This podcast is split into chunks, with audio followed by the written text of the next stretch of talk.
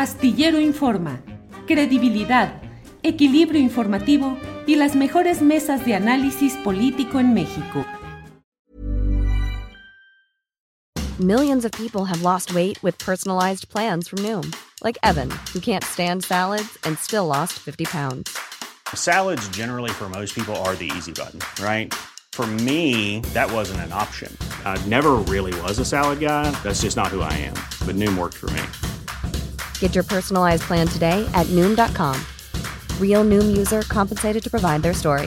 In four weeks, the typical Noom user can expect to lose one to two pounds per week. Individual results may vary. Ryan Reynolds here from Mint Mobile. With the price of just about everything going up during inflation, we thought we'd bring our prices down. So to help us, we brought in a reverse auctioneer, which is apparently a thing. Mint Mobile unlimited premium wireless. Ready to get 30, 30, bit to get 30, bit to get 20, 20, 20, bit to get 20, 20, bit to get 15, 15, 15, 15 just 15 bucks a month. So, Give it a try at mintmobile.com slash switch. $45 upfront for three months plus taxes and fees. Promo for new customers for limited time. Unlimited more than 40 gigabytes per month. Slows. Full terms at mintmobile.com. Astillero Informa, credibilidad, equilibrio informativo y las mejores mesas de análisis político en México. Pepe, buenas tardes. Muy buenas tardes, Julio. Mucho gusto en saludarte, a Jorge también. Gracias. Muy amable, José Reveles. Jorge Torres está también por aquí. Jorge, buenas tardes. Gracias, Julio. Un saludo y por supuesto un saludo a José Reveles. Qué gusto verlo. Bueno, pues está por llegar Guadalupe Correa, quien nos va a, a dar la información, eh, digo, perdón, Guadalupe Correa Cabrera, para integrarse a esta mesa de seguridad. En esta ocasión no, no están nuestros compañeros eh, Ricardo Ravelo y Víctor Ronquillo. Usted sabe que luego la chamba pues es eh, muy eh, complicada, pero ya estamos justamente en este momento con los integrantes de esta mesa de seguridad. Eh, Pepe, vamos empezando. Eh, reunión de alto nivel de eh, los funcionarios del gobierno de México con funcionarios de Estados Unidos sobre seguridad este viernes y se dice que México va a plantear que quede atrás la iniciativa Mérida. ¿Qué opinas y qué consecuencias puede tener esto, José? Bueno, creo que eso ya lo acordaron previamente y solamente lo van a formalizar.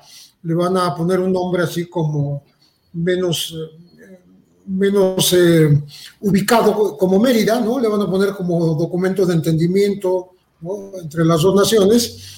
Y se acaba por fin eh, estos 13 años de vigencia de una, de un, de un, pues una iniciativa que, que se parecía mucho al Plan Colombia, aunque siempre lo negaron los funcionarios, en la medida en que era para el combate al narcotráfico y la delincuencia organizada.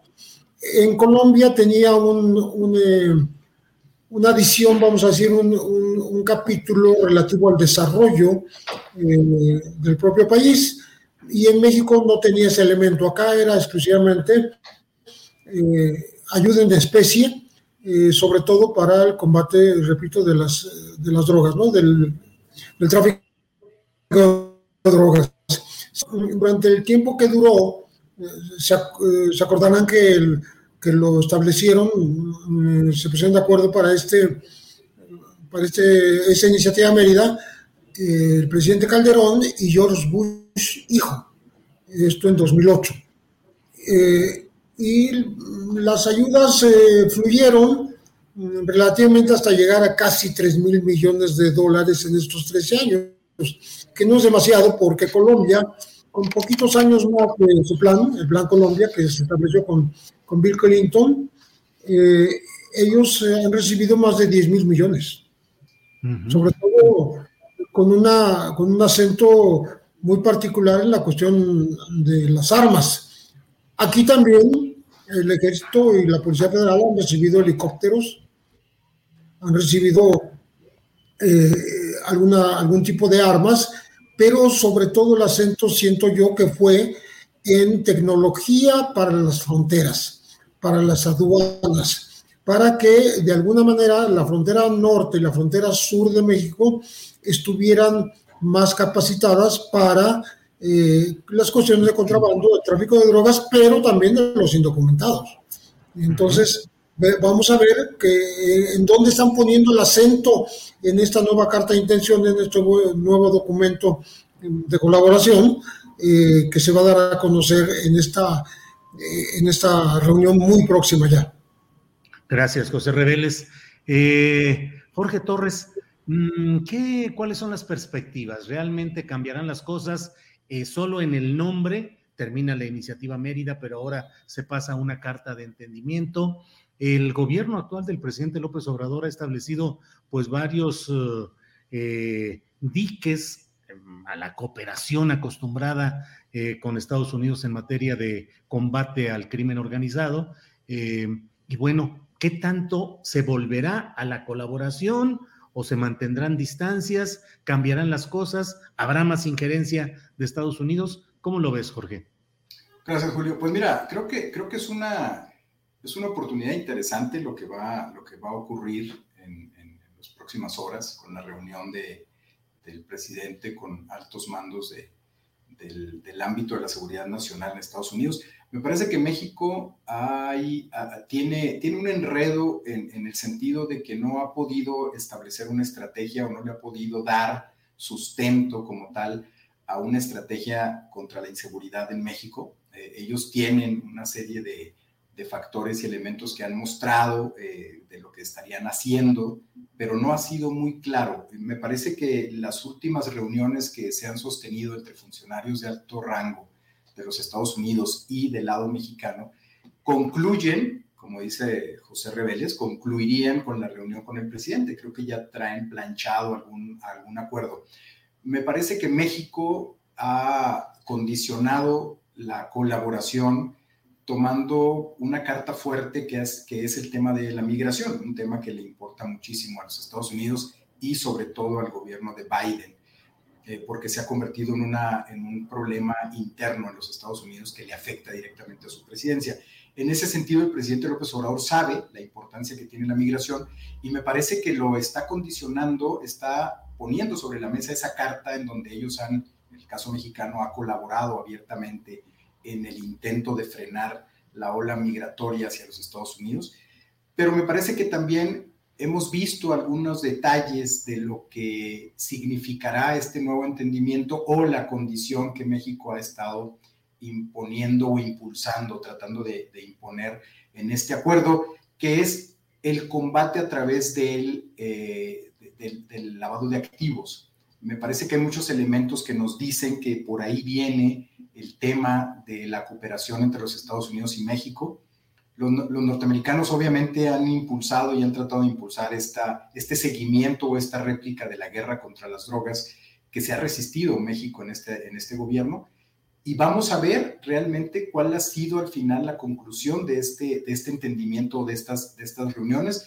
A mí lo que me parece, yo lo que leo por la información que surge en las, en las en las últimas semanas o en los últimos, en los últimos años ya de administración, es que lo que el presidente López Obrador quiere hacer en términos de drogas, en términos de narcotráfico, es más bien concentrarse en, la búsqueda a través de la UIF, de las herramientas que se tienen para combatir el lavado de dinero, que es donde la lógica implicaría que los grupos del crimen organizado mermarían sus, sus actividades. Me parece que por ahí va hemos visto en las últimas horas algunos datos relacionados con, este, con esta vertiente y me parece que parte del entendimiento va a estar concentrado, por un lado, el interés de los norteamericanos en el tema migratorio y por el lado de los mexicanos, desbaratar la iniciativa Mérida que implicaba una guerra contra las drogas directa sobre el terreno por un, un convenio que simplemente ataque los activos de los grupos criminales. Gracias, Jorge Torres. Eh, bienvenida Guadalupe Correa Cabrera, ya está con nosotros. Guadalupe, buenas tardes. Muy buenas tardes, Julio. Buenas tardes, José Reveles, Jorge Torres. Eh, muy buenas tardes a todos. Disculpen, tuve algunos problemas técnicos, pero ya estoy por acá. No te preocupes, Guadalupe, estás muy a tiempo. Luego el que estoy a destiempo soy yo, que casi siempre en todas las mesas me ando comiendo unos minutos eh, por las anteriores entrevistas, pero ya estamos aquí, Guadalupe, y estamos hablando con Pepe y con Jorge acerca de esta reunión del viernes de mañana entre funcionarios de Estados Unidos y de México y qué significan respecto a la iniciativa Mérida, un nuevo planteamiento, cuáles son sus pros, sus contras, en fin, tu opinión, por favor, Guadalupe. Pues a mí me parece un cambio de discurso muy importante y hay que resaltar lo bueno y lo malo. Siempre, eh, siempre nos ponemos a, de alguna forma a analizar las cosas de una forma crítica. Me parece muy interesante este nuevo discurso y este, y este nuevo papel de México en esta agenda bilateral con respecto al tema de seguridad. Escuchando al canciller, escuchando al gobierno mexicano, al portavoz en este, en este caso del gobierno mexicano, en su relación, eh, con relación al tema de seguridad con Estados Unidos, pues es la primera vez que después después de muchos años que escucho a México poner el tema en la mesa, ¿no? Decir, bueno, se acaba la dependencia de alguna forma eh, de las decisiones unilaterales de Estados Unidos con el tema de seguridad, ese asistencialismo a través de la venta de armas que se dio de una manera impresionante durante las pasadas administraciones, que se llega a consolidar eh, con, con el liderazgo de Cienfuegos en la Secretaría de Defensa Nacional y la venta de, arma, de, armas a, México es tan impresionante por parte del Comando Norte. Entonces ahora se cambia completamente este discurso y México dice, pues ahora nosotros vamos a, de alguna forma, sentar en la dirección de la agenda. Sabemos que eso nunca va a pasar por la relación tan desigual que hay entre México y Estados Unidos,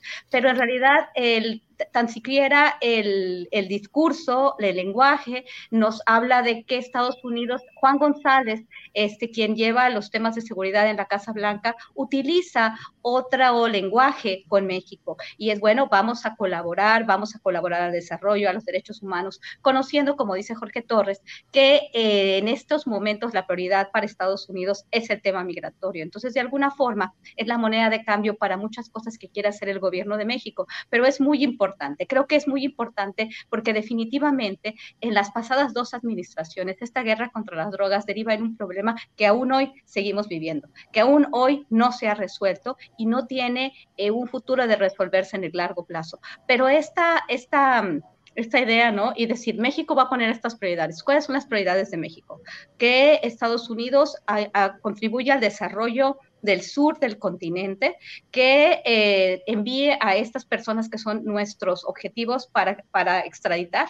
Y en este caso podríamos pensar en, digo, no estoy pensando en, en, García Luna, pero en personajes que están en Estados Unidos y que podrían contribuir, si aquí se hacen las cosas bien, porque también hemos tenido una mala experiencia con, por ejemplo, recuerdo la, la, huida del Chapo Guzmán eh, y el tema también de Cienfuegos, muy que, bueno, que dejó muchas dudas en, en, cuestión al, al, al seguimiento del caso, ¿no? A la decisión final por parte de la Fiscalía.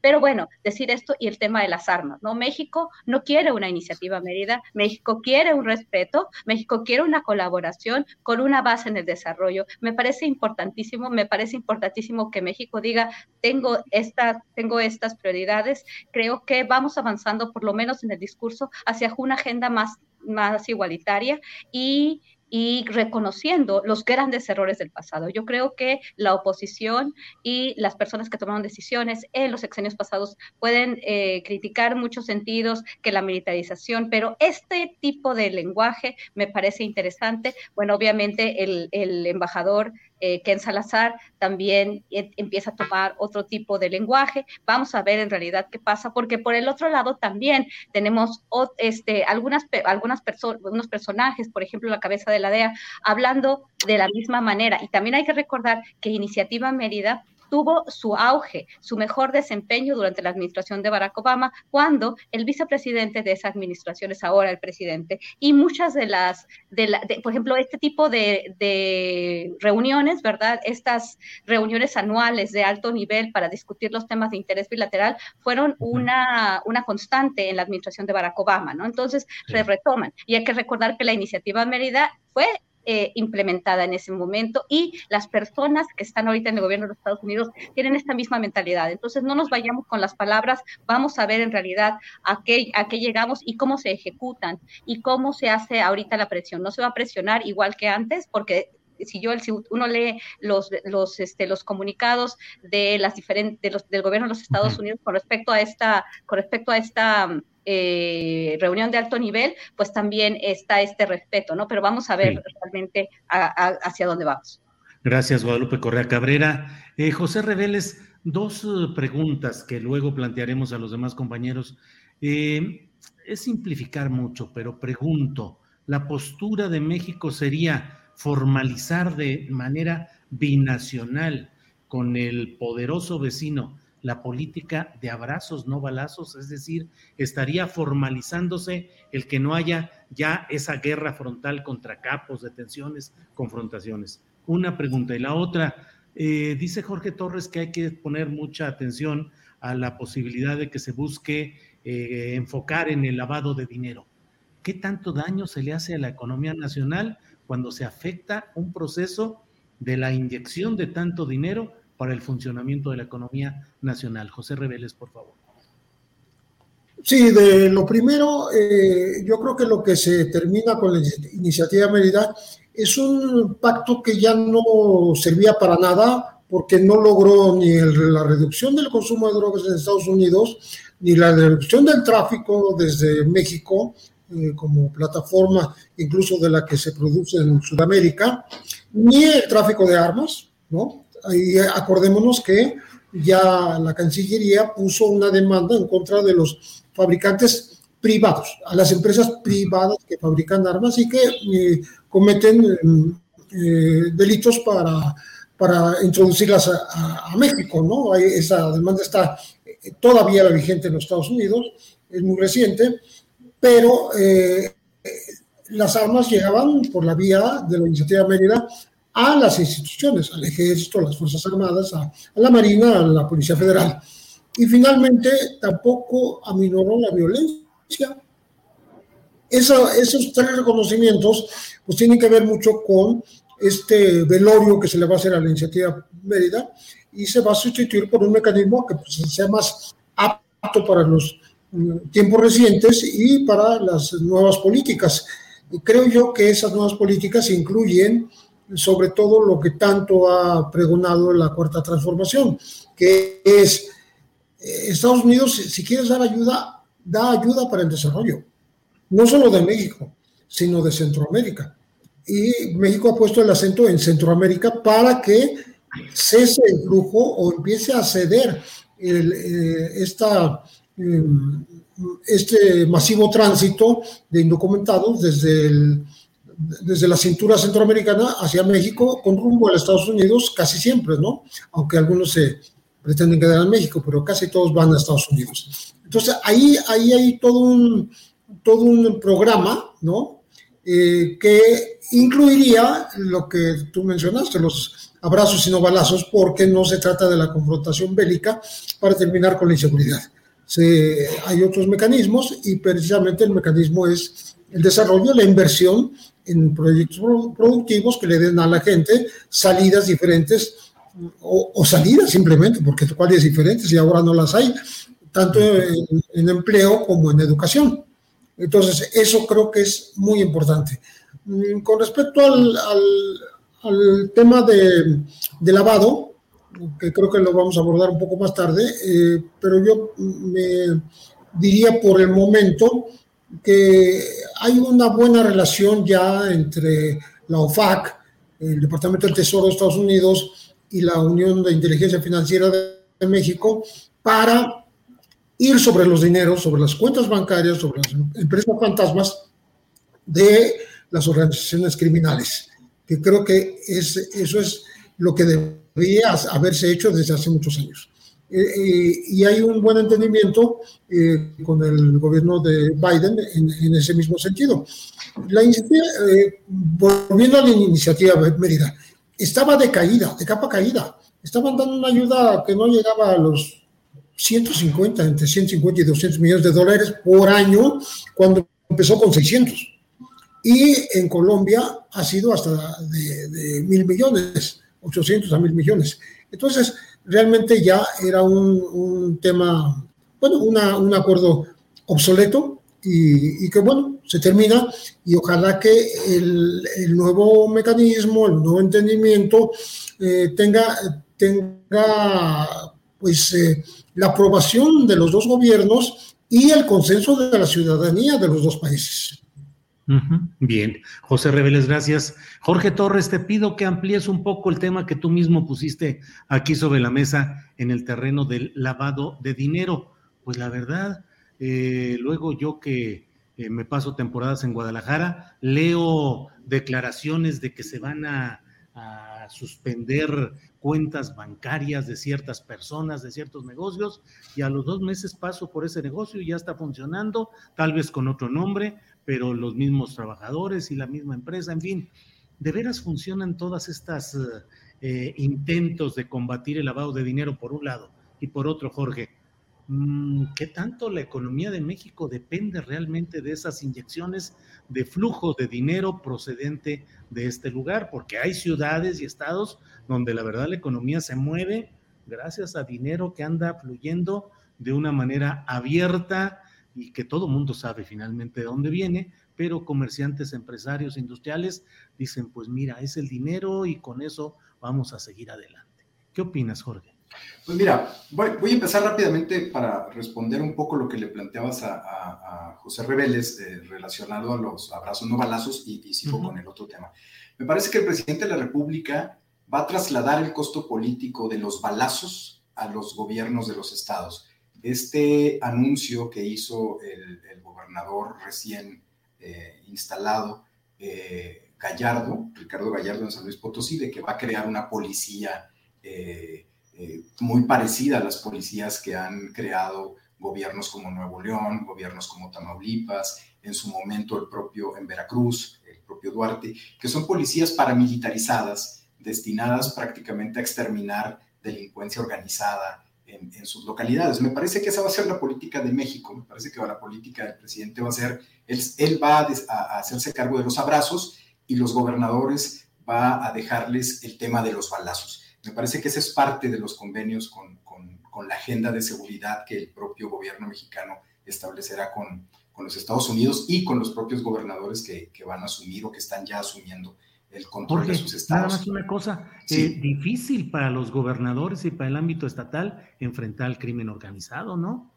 Pues mira, el problema se gesta en los estados y en los estados el problema no es tanto una cuestión de voluntad. Eh, los estados tienen los recursos necesarios, lo hemos visto, lo vimos en Nuevo León y lo vimos en Tamaulipas. Tamaulipas y Nuevo León en su momento, el propio en, en Coahuila, por ejemplo, cuando el tema de los Moreira, la gran violencia que se generó en estos estados derivó más que nada de, un, de una especie de limpia en, los estados por parte de policías militarizadas, en donde el problema que tuvo Calderón, pues más bien fue una, una especie de confrontación entre los gobiernos, entre el caso de los Moreira con Calderón, que no funcionó esa relación, porque los propios Moreira tenían su dinámica eh, en el Estado, eh, con grupos que incluso tenían relaciones eh, vía sus propias policías. El problema no ha sido de recursos, Julio, en, el, tema de la inseguridad. Ese es el pretexto que muchos gobernadores eh, ponen sobre la mesa, pero el tema no ha sido de recursos, el tema ha sido de cómo no han sabido establecer o no han querido establecer agendas. Tienen a los propios militares, tienen el ejército coadyuvando, entre comillas, en una, en una lucha contra el crimen organizado y tiene todos los recursos, tanto estatales como la coadyuvancia del, del Estado mexicano a través del ejército, que no tendrían excusa para dar resultados negativos. El problema es que no ha habido en muchos casos la voluntad política. Pero en el caso de estados como, como Colima, por ejemplo, cuando un personaje que ahora está preso en los Estados Unidos, como Beitia, eh, asumió el control policiaco del, del Estado, básicamente controló el crimen organizado y ya sabemos ahora, ahora cómo. Un control a partir de someter a los grupos criminales a partir de una, de una brutalidad policíaca y, es como muchos estados han, han controlado, han intentado controlar.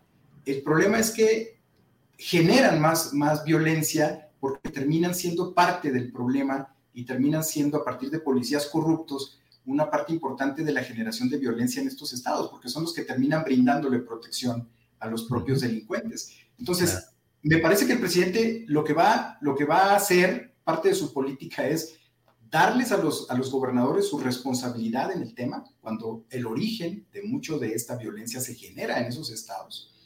Y como ya se la ha estado dando a las propias autoridades militares con, con tanta, eh, tanto, tanta capacidad sobre el terreno para que puedan operar. Entonces, me parece que él está dándoles esta, esta posibilidad de actuar y dándoles también, que asumiendo el costo político que implica para los gobernadores, porque también por eso no le entran al tema de la seguridad.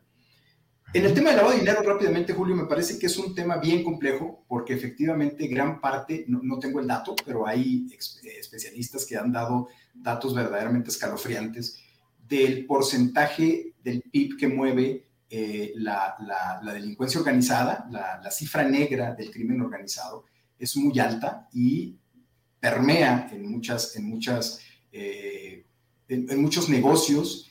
Y yo creo que esto se lo van a tener que hacer con, con pinzas, es decir, va a ser una selección seguramente de qué grupos están eh, en este momento en, la, en el ojo de la autoridad por la violencia que generan, por el nivel de corrupción que generan también con el propio Estado, la captura que tienen de ciertos municipios. Me parece que se va a concentrar en grupos de, esta naturaleza como el llamado cartel Jalisco Nueva Generación, en el caso de, Sinaloa, si es que, si es que hay una, una revelación, eh, una rebeldía contra el Estado, la verdad no lo creo, pero yo creo que el, tema de lavado de dinero se va a concentrar, el combate al lavado de dinero se va a concentrar en grupos que están generando violencia, sobre todo, no como una política eh, sistemática de combate al lavado de dinero, Bien, gracias eh, Jorge.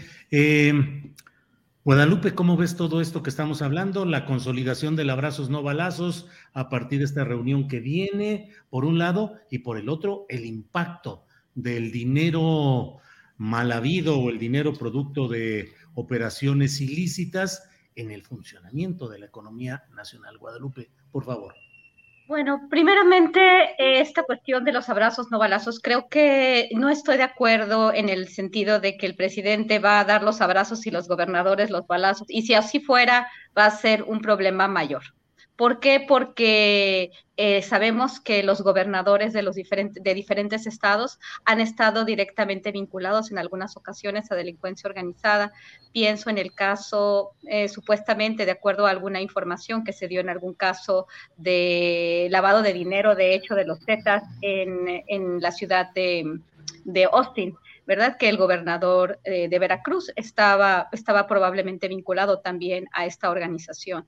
Tenemos el caso de los exgobernadores de Tamaulipas, el, probablemente del actual gobernador, y bueno, eh, toda una serie de faltas de estas policías, desapariciones forzadas. Tenemos el mal ejemplo de los GOPES, ¿no? Estas policías paramilitarizadas han sido verdaderamente un gran problema para la seguridad del país. Esto de la desaparición forzada, para, para deshacerse de los que son los buenos y malos. Creo que, creo que esto ya se tiene muy bien entendido, ¿no? No creo que se le vaya a dejar a los estados hacer esto. Y esto no es de dejarle o no hacer a los estados. Hay, hay cuestiones y, los delitos están tipificados. Los delitos de orden federal y los delitos que puede eh, llevar que, pueden llevar los estados, ¿no? Entonces, realmente no lo veo por ahí.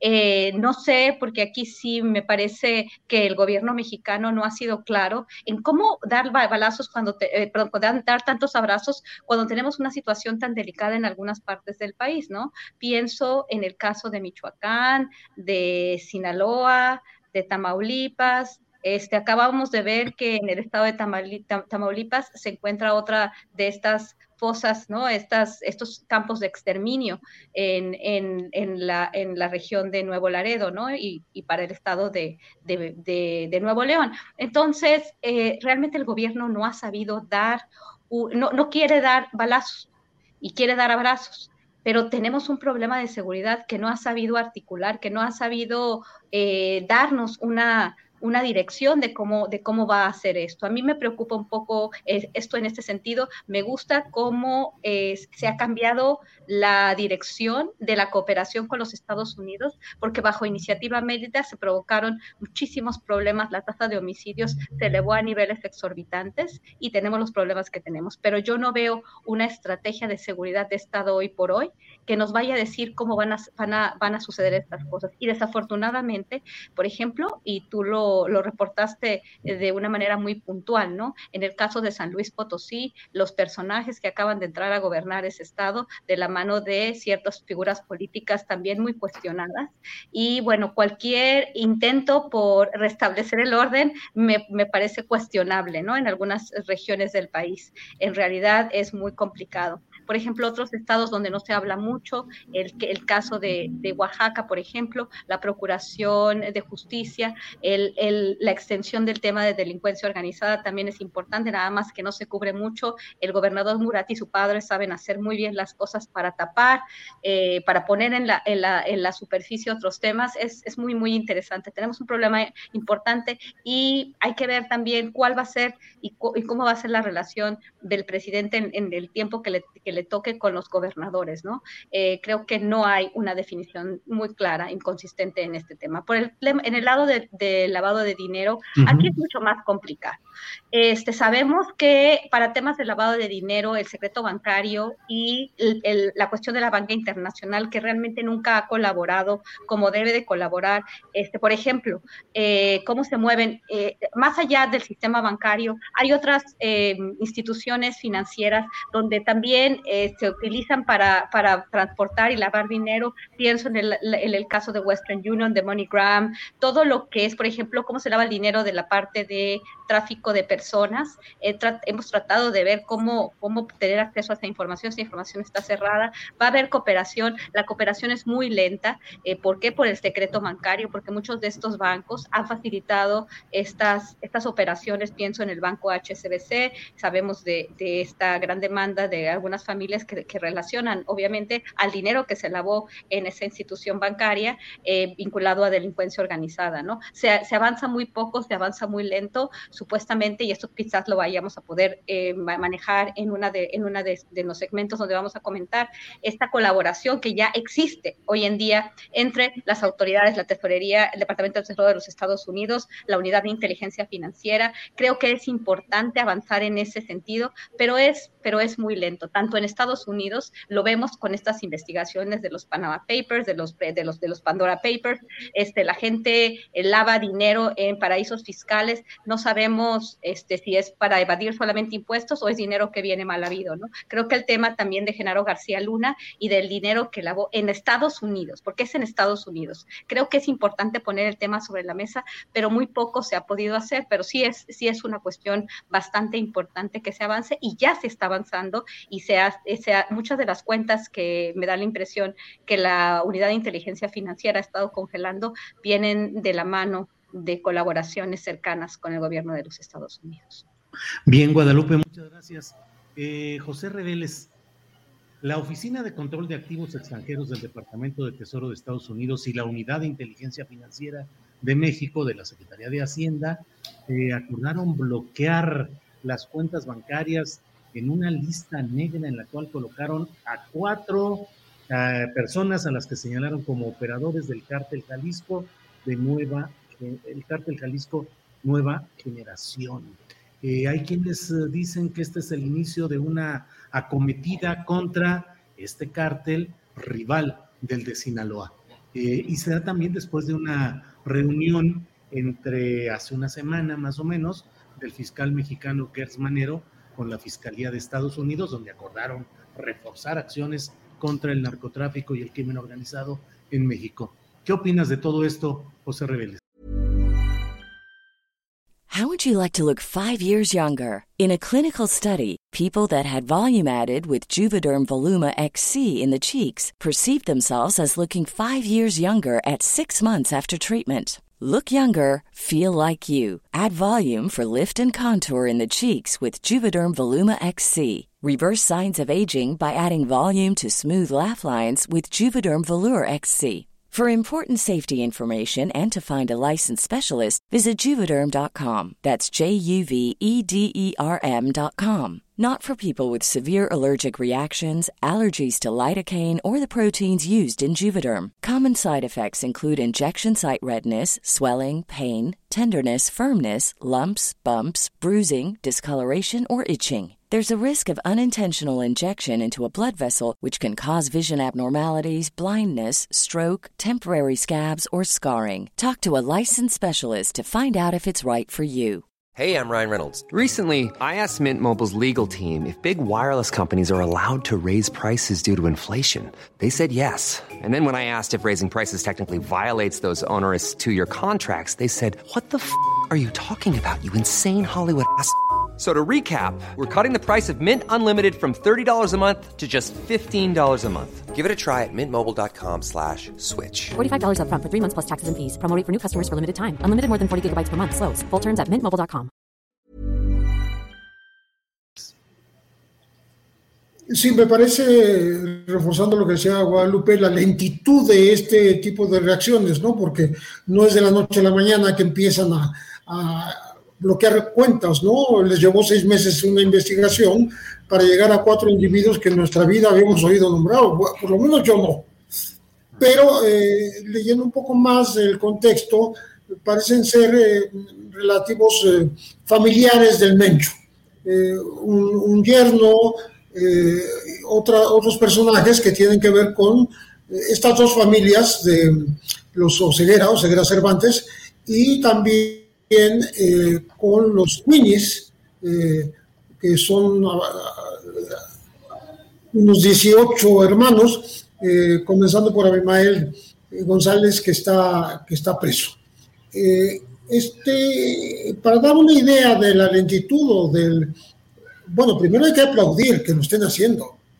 A mí me congratula, a mí me da mucho gusto que les estén quitando el, el nervio financiero a los grupos criminales pero eh, pues eh, son cantidades muy menguadas con relación a, a, las ganancias. Tomo dos cifras de la propia unidad de inteligencia financiera, una que refiere cómo los grupos de delincuencia organizada en México pues se llevaron una ganancia de unos 47 mil millones de dólares entre 2018 y 2019. No es poco, es eh, casi un billón de, de pesos mexicanos. Pero eh, las incautaciones eh, que se anuncian eh, y que se han hecho en, durante todo el gobierno de Andrés Manuel López Obrador no llegan, sumados los dólares y sumados los pesos incautados, a 600 millones. Mm. Contra 47 mil, bueno, la, la comparación es terrible, ¿no? Entonces, hay antecedentes. El año pasado hubo dos operativos, uno llamado Pitón, otro Agave Azul, que también iniciaron los Estados Unidos y lo siguió la Unidad de Inteligencia Financiera. En esta ocasión parece que ya hubo más cooperación de la UIF con las autoridades de la OFAC y, de, y del Tesoro de los Estados Unidos, y entonces ya hay un poquito más de coordinación para llegar a conclusiones sobre estos grupos. Me parece que México pudo haber avisado que estaban estas eh, sospechas de lavado eh, de estas personas en Manzanillo. Eh, Manzanillo que es un sitio privilegiado a donde llega tanto las cargas de cocaína desde el sur del continente como las de fentanilo desde, desde otros rumbos de Europa y de Asia. Entonces, qué bueno, qué bueno que se esté atacando las finanzas de los grupos delincuenciales pero eh, pues a mí me gustaría un poco más de celeridad para que mm, se pudiera eh, decir que, que, esto ya, ya va por el rumbo correcto. No se trata tanto de carcelar, pues Nemesio Oseguera Cervantes, el Mencho, no ha podido ser capturado, creo que sí lo han intentado, pero no lo capturan, como tampoco están capturando a Rafael Caro Quintero, que dicen que ya está otra vez en las actividades en el cártel de Sinaloa, pero bueno, si les quitan la base financiera, la base económica, pues yo creo que es una enorme ganancia. Y, mientras continúa así la cosa, yo creo que hay que, hay que felicitar a, pues esta coordinación entre los dos gobiernos, porque no lo está haciendo solo Estados Unidos, no lo está haciendo solo México, lo están haciendo juntos. Gracias, José Reveles. Jorge Torres, te comento algo que he leído como versiones, no hay desde luego ninguna confirmación, pero hay quienes dicen que esta decisión del gobierno de Estados Unidos con el de México para dar este golpe contra operadores estratégicos del cártel Jalisco Nueva Generación, en este caso lo que estamos hablando de cuatro personas asentadas en Manzanillo. Es más, hoy leí una, una columna de Jorge Veledías en El Sol de México, que creo que se llama así, de Washington a Manzanillo.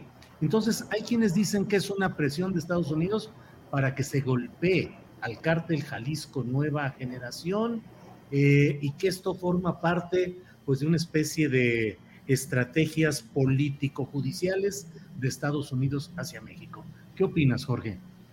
Sí, coincido. Me parece que esa ha sido la política norteamericana a partir de, establecer un discurso político a partir de sus, de sus eh, de los integrantes de su gabinete de seguridad en la, dentro del ámbito diplomático, pero por otro lado con filtraciones o con acciones directas como, como esta. Eh, no hay que olvidar también, por ejemplo, que hace una semana o dos eh, se triplicó la, la, recompensa por el Mayo Zambada. El Mayo Zambada pedían 5 millones de dólares, ahora piden 15 millones de dólares. Es decir, es parte de esta presión que se da en el ámbito de las agencias norteamericanas para presionar a los países, en este caso a México, eh, para actuar como ellos considerarían que debería ser la actuación del gobierno mexicano contra el, crimen organizado. Por eso, en el tema del lavado de dinero, digamos, por un lado, México, México ha sido un desastre siempre en el combate al lavado de dinero. Por un lado, su sistema bancario, como lo decía Pepe Rebeles,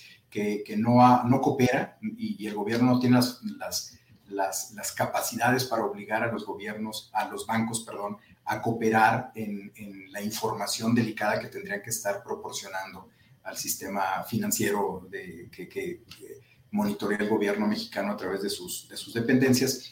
Y en ese sentido, eh, la OFAC, por un lado, tiene desde hace muchos años, Julio, un mapeo muy concreto, un mapeo muy, muy preciso de todas las familias y, las, y los grupos que en cada estado de la República eh, controlan el lavado de activos en sus regiones. Ese mapeo lo tiene OFAC desde hace dos décadas por lo menos y no ha habido absolutamente ningún movimiento, no ha habido interés del gobierno mexicano. Eh, el gobierno de, Andrés Manuel López Obrador lleva tres años, ese mapeo de, la OFAC eh, tiene mucho más y no, no veo yo tampoco una voluntad eh, importante de, combatir el, el lavado de activos. Por eso yo planteaba que hay más bien una estrategia del gobierno mexicano actual de golpear por parte del gobierno federal a grupos eh, que en este caso se convierten en generadores de violencia extrema en algunas localidades. Y por otro lado, eh, no es lo que opine yo cuando decía de que va a dejarle los balazos a los gobernadores, es lo que de pronto empezamos a ver. Eh, esto a mí me llama la atención, por ejemplo, cómo el gobernador de San Luis Potosí lo primero que anuncia es la creación de una de estas superpolicías que ya hemos visto y que efectivamente se han convertido en verdaderas eh, áreas de exterminio en, en los estados donde se han creado, pero por otro lado han sido muy eficaces, entre comillas, para neutralizar a los grupos regionales y que al final de cuentas se han convertido ellos mismos en las cabezas de los grupos del crimen y de los generadores de violencia en los estados. Pero en este caso me parece que podría la agenda del presidente de la República, podría ir por ahí, dejarle a los gobernadores, no necesariamente los balazos, porque me parece que es simplificar el problema, pero sí el combate a partir de la coadyuvancia del ejército, pero a partir de la creación de sus propias policías estatales y de su propia agenda contra el crimen organizado, por lo menos contra la delincuencia común, que, que eso implicaría también este, un, paso importante que los estados combatieran la delincuencia común y dejaran en la coadyuvancia al, gobierno federal para los delitos federales. Pero esa coordinación es la que no ha funcionado, esa coordinación es la que Felipe Calderón se quejaba de que no los gobiernos priistas, sobre todo algunos gobiernos del PRI, como Moreira, en el caso de, de, de Moreira, no, no establecía cooperación con él y generaba boicot incluso en algunos operativos en donde el ejército mexicano, la Policía Federal entraban a su territorio y había un boicot de parte de las policías estatales o de la autoridad estatal. Esa coordinación es la que creo yo que va a establecer a partir de las nuevas eh, autoridades en, en algunos estados importantes del país, lo que el gobierno federal estaría pensando como parte de su estrategia y por otro lado golpear con eh, el tema, con la agenda antilavado a ciertos grupos, en este caso como el Cártel Jalisco Nueva Generación. Es, la, es, lo que, es lo que se vería que está sucediendo en los hechos, Julio. Bien, gracias Jorge Torres. Eh, Guadalupe, ¿qué lectura le das a este tema de ese bloqueo de las cuentas de cuatro personas relacionadas con el alto mando del cártel Jalisco Nueva Generación? Sí, claro. Eh, yo un poco quiero verlo más, este, quiero poner más énfasis en lo que tú acabas de decir este, y en lo que Jorge está de acuerdo, porque es verdad que en Estados Unidos la política antidrogas ha sido muy clara.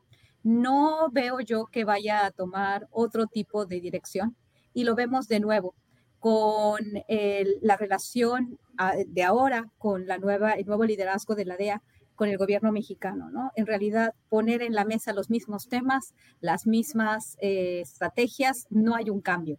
En, el, en, el, contexto, por ejemplo, de, este, de esta eh, de esta dirección, de este, de, esta, de este enfoque, ¿no? En el, seguimos en el cártel Jalisco Nueva Generación y en el cartel de Sinaloa, precisamente en los liderazgos más importantes, que es el Mencho y su familia, con esta idea que han tenido siempre los estadounidenses, que la han querido dar a conocer, que la han querido consolidar eh, de la mano con los, de los grandes medios de comunicación. Por ejemplo, cada vez que hablo con los medios de comunicación de habla hispana en los Estados Unidos, siempre están ellos tratando de ver cómo eh, cómo cuentan una nueva historia del Mayo Zambada ahora que ya subieron la, recompensa, del Mencho ahora que pasa esto, de su familia, crear estas narrativas que se van reproduciendo también a través de las series de televisión. Esto lo hemos hablado ya muchas veces, pero es interesante que pareciera ser que es bien, como dice Pepe Rebeles en, su participación,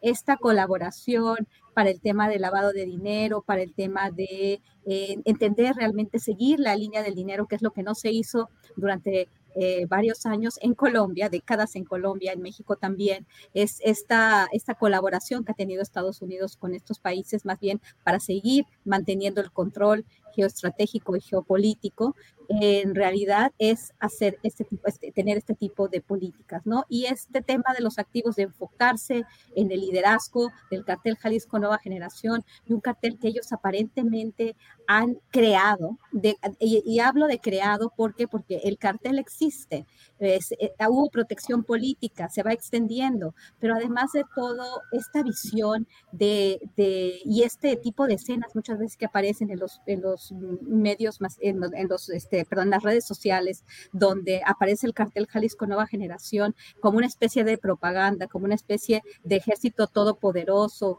con, eh, eh, con automóviles monstruos, con armas de alto calibre y que se van reproduciendo y que luego también lo reproducen los medios principalmente en Estados Unidos, pues como que esto abona un poco, ¿no? Y también es el tema del fentanilo. Ellos tienen muy ubicadas a las cuentas y a las personas cuando es algo que les interesa. Y aparentemente todo está eh, relacionado con todo el tema de su política de drogas, que es una, que es un gran, una gran máquina de hacer negocio y mantener su presencia a nivel eh, este, geoestratégico, ¿no? Entonces, eh, Estados Unidos siempre tiene un interés que va más allá.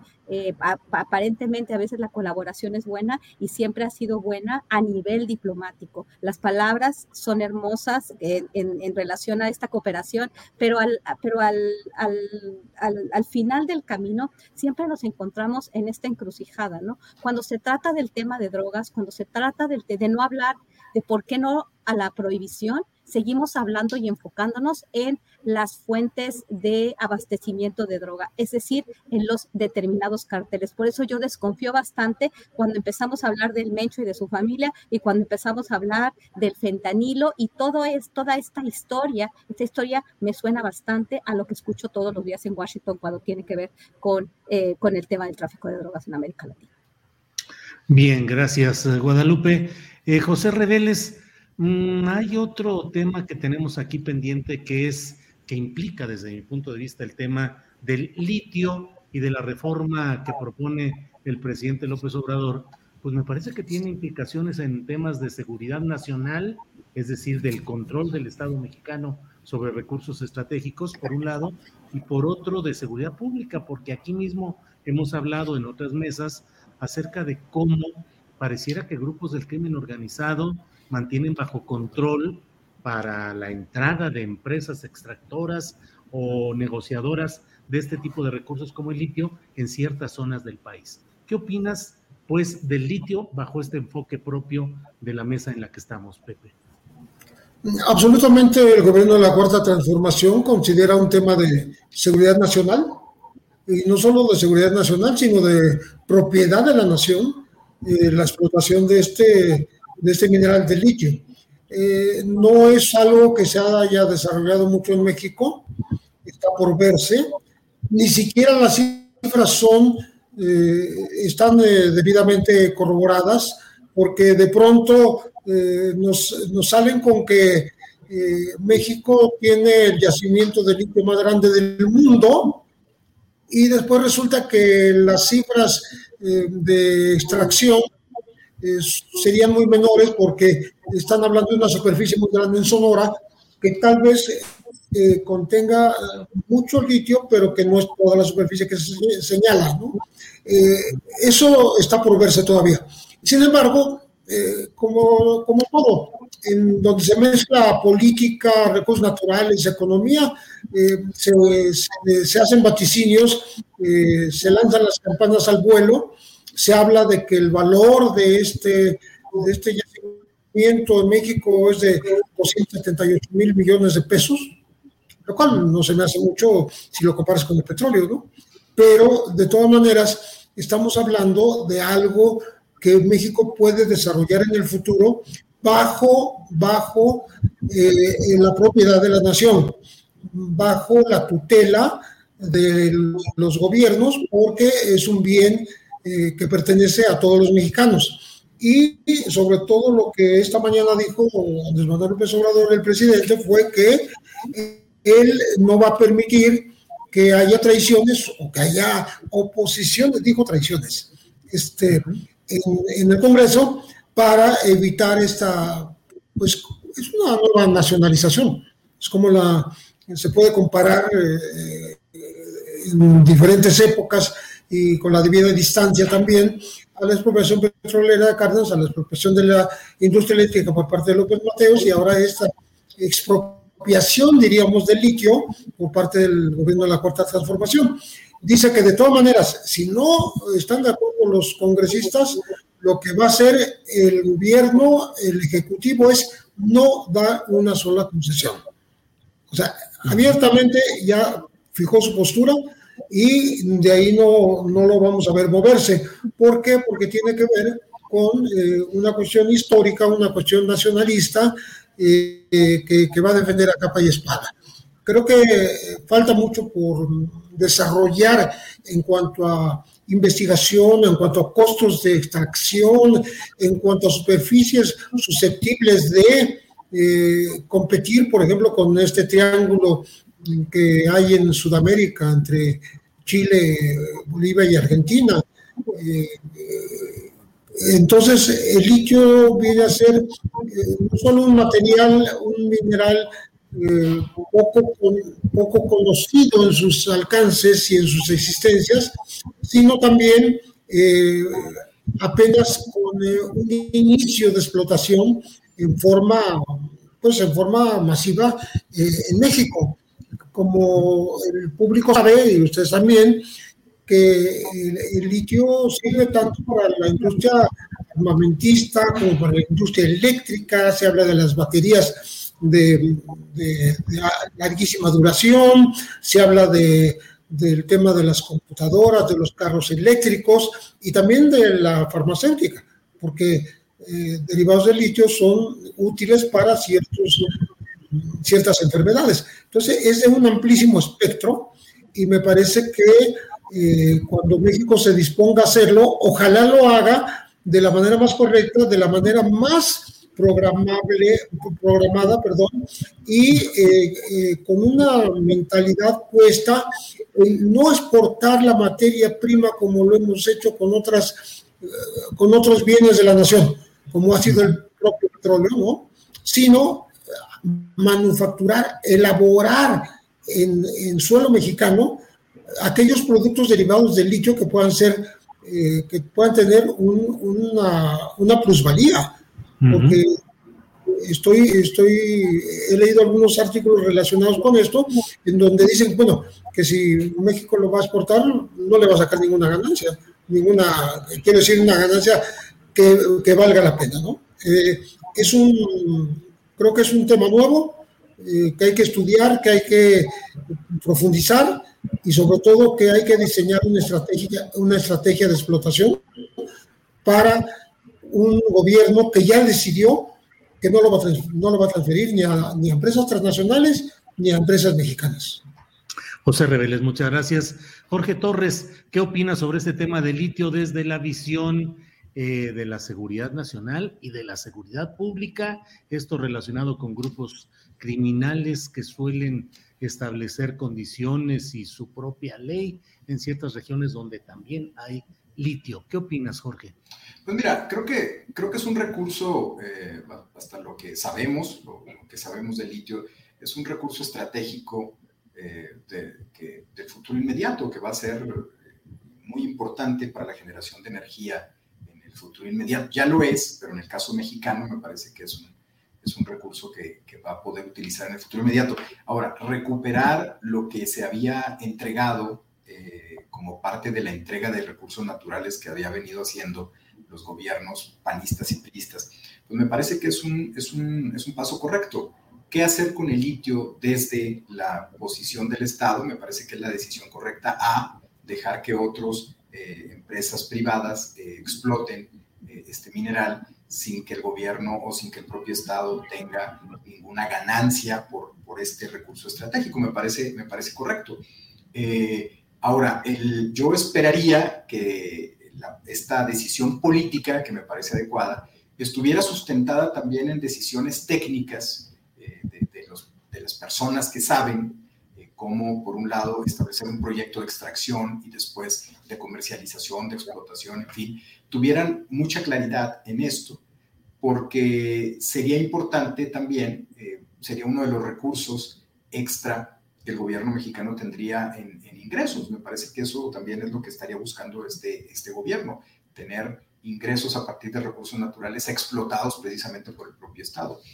Eh, en el caso de, los, de, la delincuencia organizada, pues mira, ahí, ahí es un tema también muy complejo y, de pronto hay, hay algunos mitos relacionados o alrededor de cómo la industria minera eh, ha conformado en, en, sus, en, su proceso de explotación de, de, los recursos en México, ha conformado unas estructuras de seguridad muy, muy sofisticadas para garantizar precisamente la seguridad de sus, de sus minas, de la extracción de estos, de estos recursos.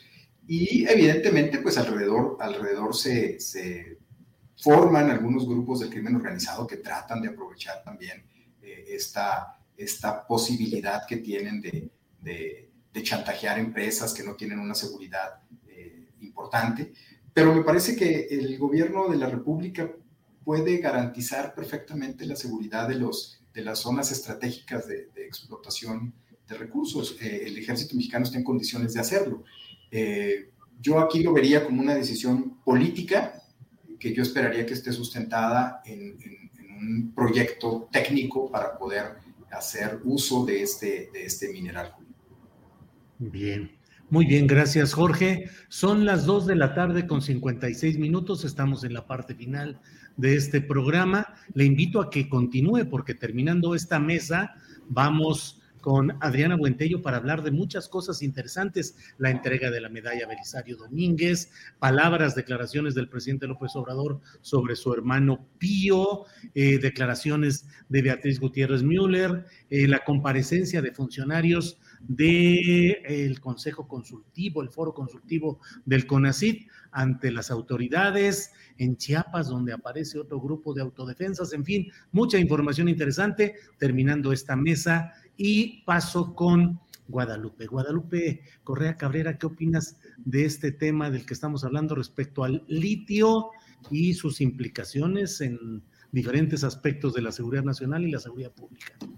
A mí es un tema que me parece de la mayor importancia. Eh, podríamos estar hablando aquí pues horas del tema y analizándolo por días.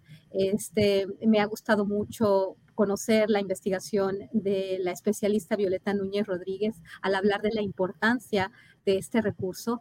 Em, yo creo que todo el, las, propuestas de la reforma constitucional que plantea el presidente de la reforma eléctrica con una de sus eh, partes, ¿verdad? Esta, em, esta decisión con respecto a que la explotación y el aprovechamiento de las reservas de litio de aquí en adelante va a ser eh, capacidad del Estado, me parece importantísima, pero toda la reforma hay que considerarla en su justa medida. ¿Por qué? Porque es realmente un cambio de visión y de modelo económico. Aquí sí, eh, cuando hablamos del, TEMEC, cuando hablamos de otro tipo de, de, mantener ciertas eh, áreas de lo que se considera como un régimen neoliberal o liberal, este, este esquema, y siempre ha sido un tema del presidente de México, el tema de los recursos naturales como propiedad de la nación.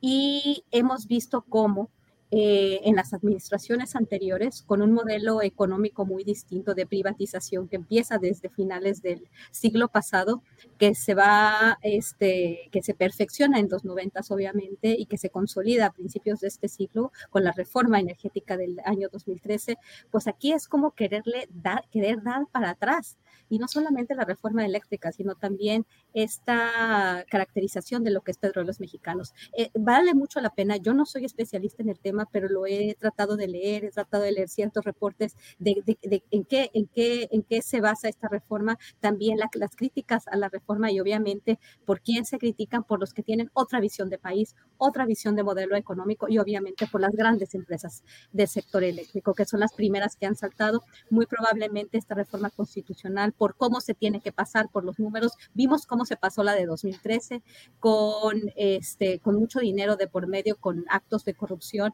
Deberíamos ahí también de evaluar cómo fue esto y que podría tener otro tipo de consecuencias, pero veo muy difícil que vaya a poder avanzar por, el, por los números que se necesitan, por cómo se tiene que aprobar en los estados, pero me parece muy interesante, muy importante. El litio es, eh, es un material precioso el día de hoy, principalmente después de la pandemia, como dijo bien este Jorge Torres, pero, es, pero va más allá, ¿no? Y tiene que ver como cómo pensamos en nuestro país. En el tema del sector eléctrico, que tiene que ver también con lo con, que está, eh, que, el litio es una de las, de las partes, este, para hacerlo otra vez, eh, que sea que, la distribución de la electricidad sea eh, en su mayoría eh, decisión del Estado, ¿no?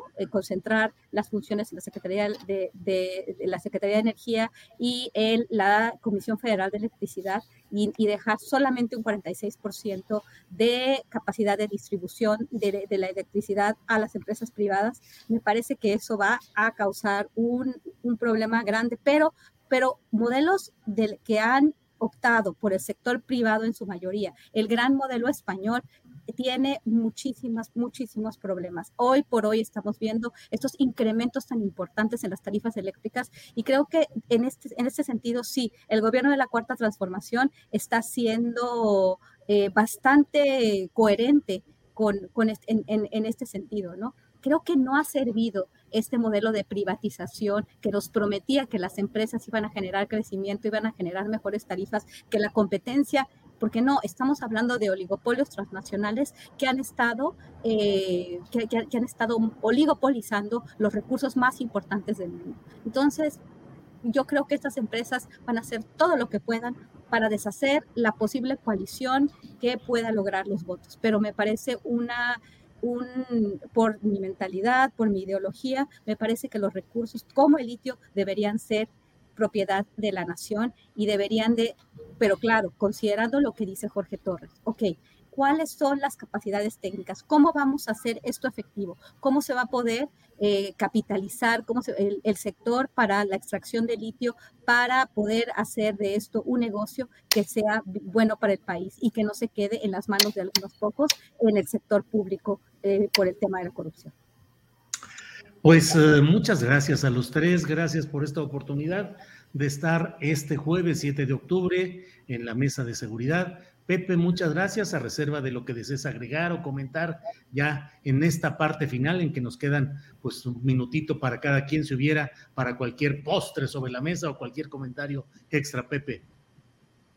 Una, una frase de algo que no se contó y que tú preguntaste, que tiene que ver con la eh, intrusión de la delincuencia organizada en este tipo de, empresas de recursos naturales, ¿no? como ha sido en las minas, como ha sido en otros. Eh, yo creo que el solo hecho de que sea eh, la rectoría del Estado y la propiedad de la nación quienes rijan lo que vaya a pasar con el litio, eh, va a evitar mm, esa, esa posibilidad de incursión de la delincuencia organizada en instalaciones específicas. ¿no? Si exceptuamos, tenemos todavía el pendiente desde el 2007, la desaparición de 38 trabajadores del sindicato petrolero en Cadereyta, Nuevo León, que siguen sin aparecer. Claro, claro, claro. Así es, Pepe Reveles, muchas gracias y buenas tardes. Buenas eh, tardes. Gracias, Jorge Torres. Eh, el comentario final, ya estamos en la brevedad del término de este programa, pero Jorge, el comentario final que desees hacer. Gracias, Julio. Pues nada más concluiría, me parece que la reunión del viernes va a ser importante, la reunión que el presidente de la República va a tener con los funcionarios de alto rango del área de seguridad de Estados Unidos, porque eso ya nos daría una idea más clara de por dónde van a ir las estrategias contra el crimen organizado en los siguientes, en los siguientes meses. Me parece que es, es muy importante esta reunión las reuniones anteriores habían sido entre funcionarios en el ámbito de la diplomacia, en fin, pero me parece que esta reunión, como lo decía Pepe en un principio, ya seguramente tienen planchado un acuerdo y nos va a dar mucha información, por lo menos lo que se va a saber después de esta reunión, de por dónde va el gobierno mexicano realmente ahora sí en una estrategia contra la delincuencia organizada para tratar de neutralizar la violencia en el país, Julio. Gracias, Jorge Torres. Em, Guadalupe, ya en esta brevedad postrera, ¿cuál es tu comentario? Lo que tú desees, por favor. Pues nada, solamente un, pequeño comentario sobre el litio. El tema de los recursos naturales es un tema de seguridad nacional que creo que habíamos dejado aparte. ¿Por qué? Porque México tiene que, eh, el tema alimentario y el tema de, de los recursos es muy importante. Por el otro lado, creo que esto podría también ayudar y, a ver cómo podemos también revertir algunas cuestiones de la, de la reforma energética, porque a la par de la reforma energética llegaron estos grupos criminales paramilitares eh, y de alguna forma, eh, pues, eh, sacaron a la gente de sus tierras, ¿no? Para poder este, también probablemente, no sé, esto es una cuestión que deberíamos de, ver si, si, así se da, pero que llegan estos grupos, salen las personas, después con la reforma energética, pues las empresas iban a tener concesiones e iba a ser más fácil eh, pues capitalizar eh, estas tierras, ¿no? Y, aprovecharse de ellas. Creo que el tema del nacionalismo de los hidrocarburos es, un tema importante que no hay que perder de vista. El tema de los recursos naturales es un, es un, es un tema, sí, de seguridad pública y de seguridad nacional. Muchas gracias. Al contrario, Gracias a los tres, José Reveles, Jorge Torres, Guadalupe Correa. Gracias y nos veremos pronto. Gracias a los tres. Gracias, Julio. Para que te enteres del próximo noticiero, suscríbete y dale follow en Apple, Spotify, Amazon Music, Google o donde sea que escuches podcast. Te invitamos a visitar nuestra página julioastillero.com. As a new Western Union customer, you can enjoy a $0 transfer fee on your first international online money transfer. Send money to your family and friends back home the fast, easy, and reliable way. Visit westernunion.com or download our app today to get started, and your first transfer fee is on us. FX gains apply, not available for credit cards and transfers to Cuba. Services offered by Western Union Financial Services Inc. and MLS 906983 or Western Union International Services LLC and MLS 906985. ¿No te encantaría tener 100 dólares extra en tu bolsillo? Haz que un experto bilingüe de TurboTax declare tus impuestos para el 31 de marzo y obtén 100 dólares de vuelta al instante. Porque no importa cuáles hayan sido tus logros del año pasado, TurboTax hace que cuenten. Obtén 100 dólares de vuelta y tus impuestos con 100% de precisión, solo con Intuit TurboTax. Debes declarar para el 31 de marzo. Crédito solo aplicable al costo de la presentación federal con Turbo Tax Full Service. Oferta sujeta a cambios o cancelación en cualquier momento. Para que te enteres del próximo noticiero, suscríbete y dale follow en Apple, Spotify, Amazon Music, Google o donde sea que escuches podcast. Te invitamos a visitar nuestra página julioastillero.com.